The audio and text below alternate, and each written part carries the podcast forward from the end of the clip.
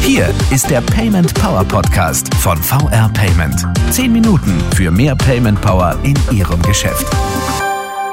Hallo und willkommen zum Payment Power Podcast. Ich bin Willi Connell und ich bin auch heute nicht allein hier, sondern heute verbunden mit Anniko Valente von VR Payment. Und wir beide, Frau Valente, wollen heute ein bisschen darüber sprechen, was Ihre Kunden, äh, Banken und Händlerkunden eigentlich brauchen in Sachen Payment heute und morgen, wie sich Bedürfnisse, Anforderungen vielleicht auch verändern und woher wissen Sie das und wie setzen Sie es um in Produkte. Erstmal herzlich willkommen, Frau Valente. Schön, dass wir sprechen können. Stellen Sie sich doch gerne kurz vor, wer sind Sie und was machen Sie bei VR Payment? Ja, danke schön. Ähm, auch von mir erstmal ein Hallo an alle Zuhörer natürlich. Und ich bin jetzt schon seit 2007 an Bord der VR Payment. Eingestiegen bin ich damals im Rahmen Projektmanagement und Projektcontrolling. Ich habe mich aber parallel weiterqualifiziert zur Organisationsentwicklerin, Qualitäts- und Prozessmanagerin. Und in 2010 bin ich dann intern in die Abteilung Qualitäts- und Prozessmanagement gewechselt, die ich seit 2017 auch leite. Und jetzt bieten Sie als Zahlungsdienstleister VR Payment, Frau Valente, Ihren Kunden ja unterschiedliche äh, Bezahllösungen an. Wie entstehen die denn eigentlich? Also wie stellen Sie bei VR Payment und vielleicht auch im genossenschaftlichen Verbund sicher, dass ähm, Sie das entwickeln und anbieten, was Ihre Kunden wollen und brauchen? Mhm. Naja, die besten Ideen entstehen sicherlich, wenn man nah an den Kunden dran ist und auch immer versucht, sich an die Stelle der Kunden zu versetzen. Und deshalb leben wir bei uns den Ansatz des sogenannten Customer Experience Managements. Das heißt, wir setzen uns wirklich jeden Tag die Kundenbrille auf und konzentrieren uns darauf, was, wie der Kunde unsere Leistungen in seinem Umfeld und Alltag auch wirklich erlebt. Und so können wir dann die passgenauen Lösungen entwickeln, die sich unsere Kunden wünschen und die Nähe zum Kunden suchen wir entweder im direkten Austausch oder auch über unsere Partner, also die knapp 850 Volksbanken, Raiffeisenbanken in den Regionen. Vielleicht führen Sie das noch ein bisschen aus. Also Customer Experience Management, sozusagen die Kundenbrille aufziehen als Ansatz. Wie erkennen Sie denn die Bedarfe der Händler und Banken äh, konkret? Also was machen Sie in dem Rahmen genau? Ja, hier gibt's eigentlich nur eine Devise, nämlich gut zuhören. Und dafür muss man natürlich auch die Gelegenheiten schaffen. Das heißt, wir suchen aktiv das Feedback und den Austausch mit unseren Kunden und Partnern. Und dabei nehmen wir Feedbacks, ob Lob, Kritik oder Anregungen einfach sehr ernst. Ähm, sei es jetzt in der täglichen Händler- und Bankenberatung durch unseren Vertrieb oder unseren Customer Service. Ja, oder aber auch auf Veranstaltungen, wie zum Beispiel auf unserer jährlichen Roadshow für die Volksbanken Raiffeisenbanken. Und dann sind wir ja auch in den sozialen Medien vertreten, wo wir regelmäßig Bewertungen und Kommentare analysieren. Und außerdem binden wir unsere Kunden und Partner stark in Neu- und Weiterentwicklungen ein. Aus dem Produktmanagement weiß ich zum Beispiel, dass gerade hier so manche Idee im direkten Austausch entstanden ist, beispielsweise mit dem, mit dem Beirat oder dem Kompetenzkreis Karten, weil Beirat und Kompetenzkreis Karten sind für uns wichtige strategische und operative Sparringspartner, ja, mit denen wir von neuen Vertriebsideen bis hin zu Technik oder regulatorischen Vorgaben viele Themen mhm. erörtern und auch gemeinsam beschließen können dann.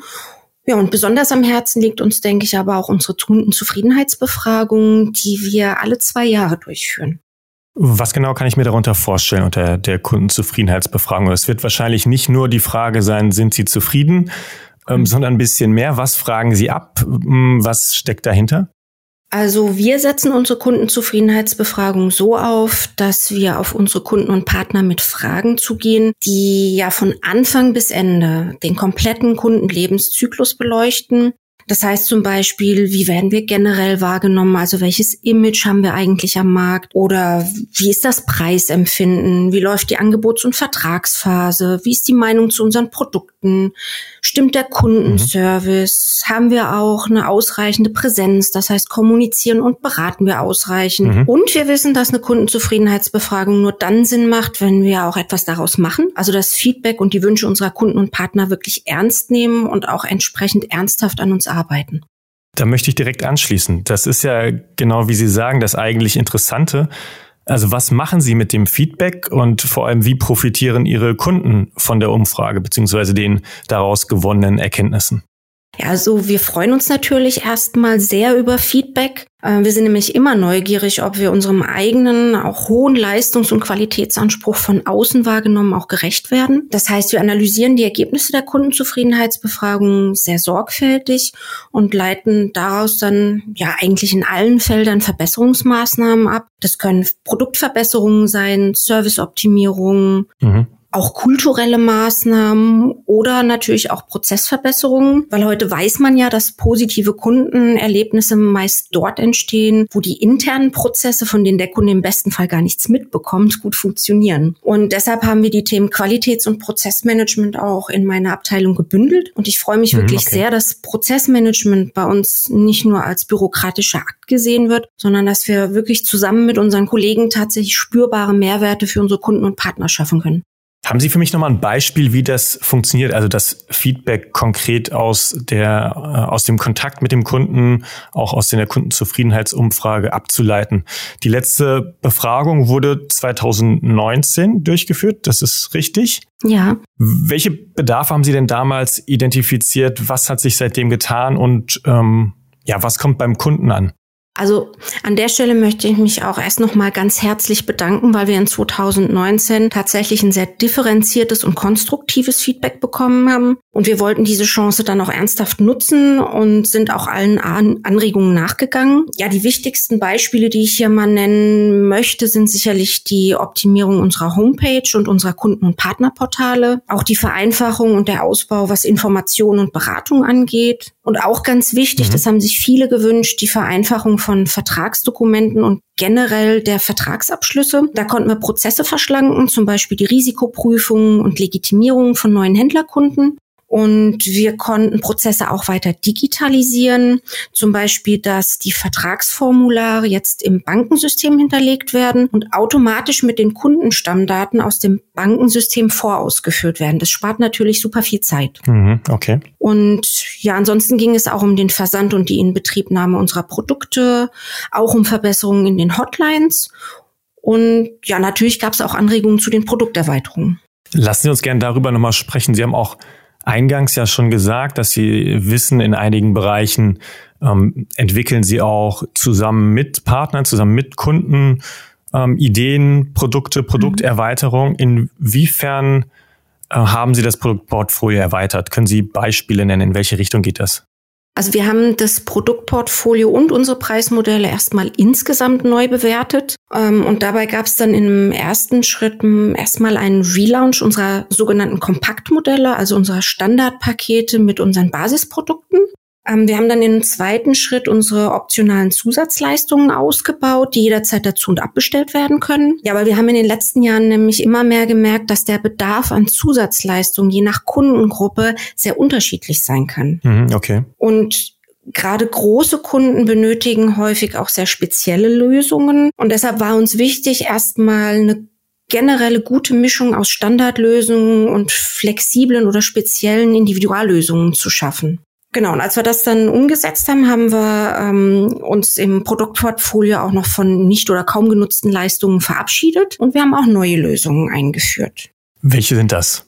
Zum Beispiel haben wir die asiatischen Brands WeChat und Alipay in unsere Zahlverfahren aufgenommen. Wir haben ein sogenanntes digitales Belegmanagement umgesetzt, sodass die Händler jetzt nicht mehr mit diesen papierhaften Kassenbons hantieren müssen. Wir haben die Sammelgutschrift für die Girocard vereinfacht. Und wir haben unsere Bezahl-App, die sogenannte PayMe-App, ausgebaut, ähm, mit der mobil aufgestellte Händler bargeldloses Zahlen anbieten können. Beispielsweise, ja, ist es wichtig auf Weihnachtsmärkten oder Wochenmärkten oder in Foodtrucks. Ne? Da ist es dann für die Händler sehr interessant. Mhm, okay. Und wir haben noch ein neues Abrechnungsmodell für Saisonterminals eingeführt, bei dem es jetzt kostenpflichtige und kostenfreie Monate gibt. Das ist beispielsweise für Werkstätten beim Wechsel von Sommer- und Winterreifen wichtig oder auch für Händler, die auf Events unterwegs sind, also auf Festivals oder zum Beispiel auch Winzer-Events oder sowas. Ja, und dann war noch ein ganz wesentlicher Schwerpunkt der Ausbau unserer E-Commerce-Lösungen für den Onlinehandel, was ja seit der Pandemiesituation für viele Händler wichtig war, um im Geschäft bleiben zu können. Und man muss wissen, dass wir im E-Commerce zum einen recht einfache Lösungen bieten für Kunden, die zum Beispiel für Mail- oder Telefonorder eine einfache Bezahllösung suchen. Mhm. Wir nennen das dann unsere Quick-Lösungen, weil sie schnell und einfach einzurichten sind.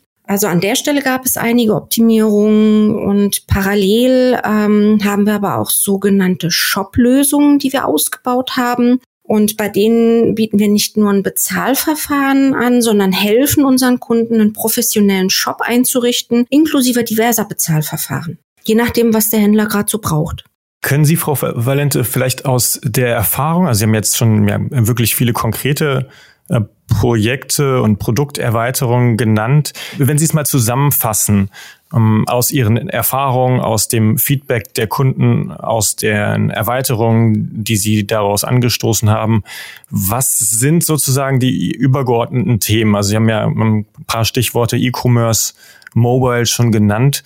Ähm, was sind sozusagen gerade die relevanten Themen? Und vielleicht können Sie uns einen Ausblick geben, welche Entwicklungen Sie, welche Entwicklungen wir da vielleicht auch in den kommenden Jahren erwarten.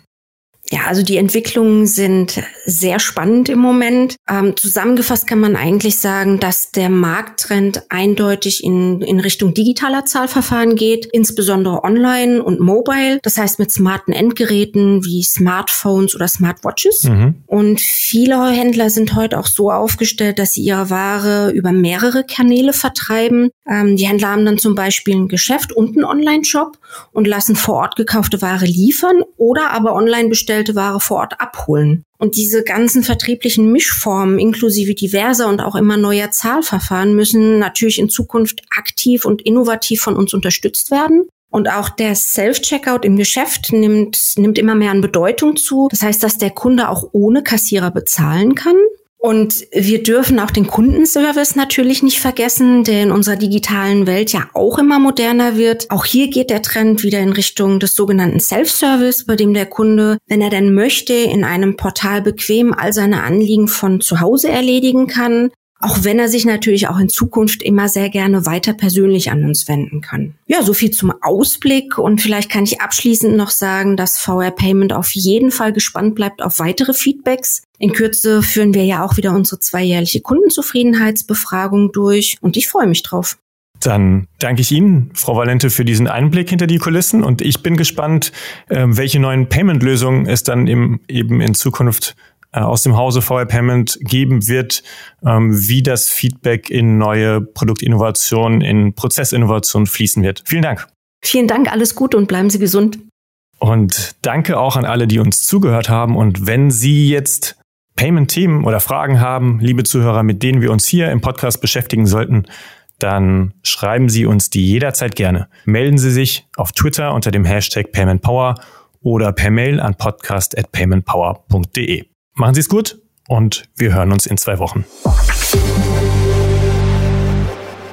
Das war der Payment Power Podcast von VR Payment. Wenn Ihnen der Podcast gefallen hat, bewerten Sie diesen Podcast bei iTunes und teilen Sie ihn mit Ihren Freunden und Kollegen.